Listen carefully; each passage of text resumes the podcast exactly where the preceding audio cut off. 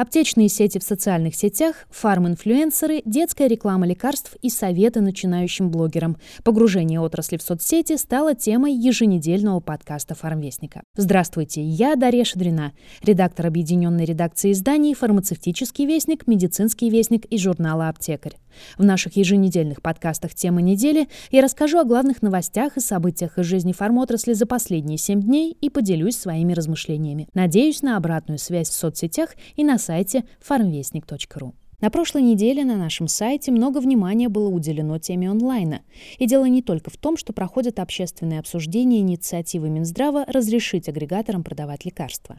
Напомню, предложение от министерства поступило в канун Рождества и вызвало негодование у классической фармрозницы. Но говорить в этом выпуске мы будем о другом онлайне, о маркетинговом. 2020 в целом как будто оцифровал все и вся. Мы замечаем, что соцсети осваивает не только торговля, в том числе отпуск лекарств с желанием продавать, но и бренды с целью взаимодействовать с аудиторией. Мы сами столкнулись с повышенным вниманием к нашим аккаунтам в прошлом году. Подружились с Инстаграмом. Кстати, если вы еще не подписаны, подписывайтесь, ссылки оставим в описании. В марте-апреле нас накрыло волной новых пользователей, интересующихся темой фармацевтики и фармрынка и повышенного интереса тех, кто уже давно с нами. К лету активность слегка спала, но к прежним показателям мы уже не вернулись. Очевидно, цифровой мир изменился. Активнее в социальных сетях начали действовать и аптеки. Авторы вкладки «Фармкружок» на farmvestnik.ru на прошлой неделе изучили их контент в Facebook, ВКонтакте, Одноклассники и Instagram. Разные аптечные сети отдают предпочтение разным социальным сетям. Планета здоровья, например, сделала ставку на сеть ВКонтакте.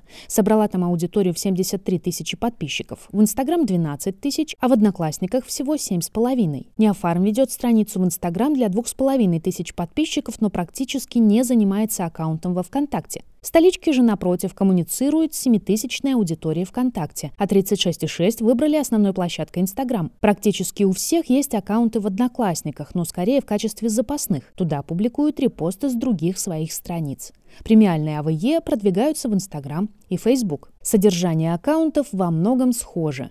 Акция на космецевтику и БАТ, анимированные ролики с товарами дня, конкурсы для покупателей, активности для аудитории как элемент рекламы товаров и продвижения аккаунтов. Например, Ригла совместно с производителем использует методы «отметь друзей». Планета здоровья в условиях конкурсов просит ставить лайки к постам и подписываться на производителей. А во ВКонтакте демонстрирует интернет-витрину товаров с ценами, фото и ссылками на сайт. 36,6 публикует астрологический прогноз «Гороскоп здоровья». Неофарм ведет постоянную рубрику вопросов из истории аптечной сети. Столички размещают занятные информационные посты по темам «Может ли продуть шею, рыбий жир или рыбный, горчишники, актуальны ли сегодня?». Чем больше подписчиков в аккаунте, тем лучше. Такой формат общения потребителя-аптека позволяет повысить лояльность покупателя, установить прямую коммуникацию, мотивировать на покупки стимулировать рост среднего чека. И, возможно, даже рассказать о том, о чем нельзя говорить на других площадках, таких как наружная реклама и ТВ. Конечно, нельзя рекламировать лекарственные средства напрямую. Продвижение препаратов ограничивает федеральный закон о рекламе и политика самих интернет-площадок.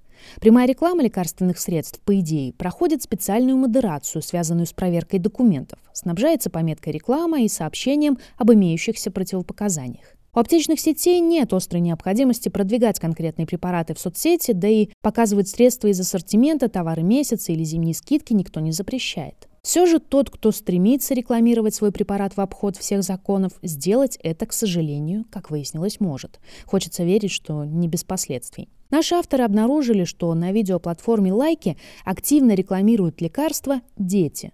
В приложении они показывают, какие средства принимают, когда болеют, как разводят порошки и делают ингаляции или пародируют рекламу сиропа. В правилах лайки есть возрастное ограничение для пользователей 12+.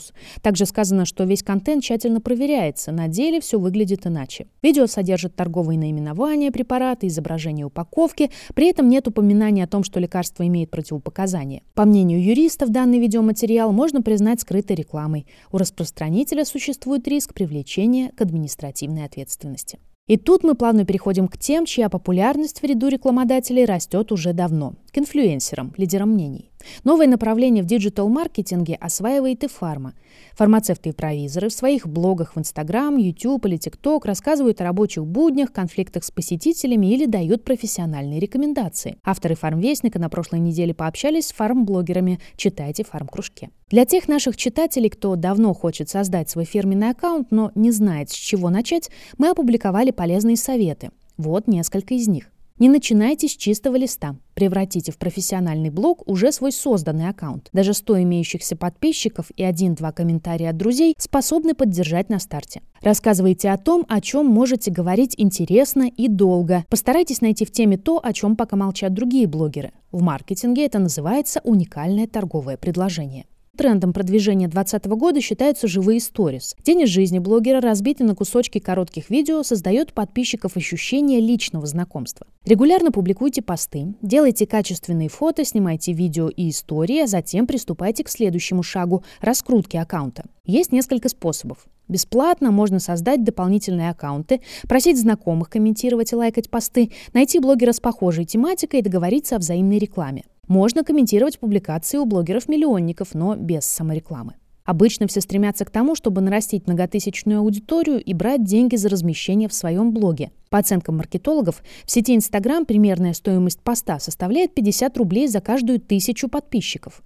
Кроме того, можно создать собственный инфопродукт – марафон или онлайн-курс и продавать его. Можно стать участником партнерской программы, продвигать товары и услуги других компаний. По этой схеме блогеры сотрудничают с iHerb, Озон, Ламода, банками и сервисами доставки. Главное, не стесняйтесь. Добавляйтесь в друзья в наших аккаунтах в соцсетях и делитесь своим опытом блогинга в комментариях к этой публикации. А можете даже указать ссылки на аккаунты, которые считаете полезными. Давайте поможем коллегам.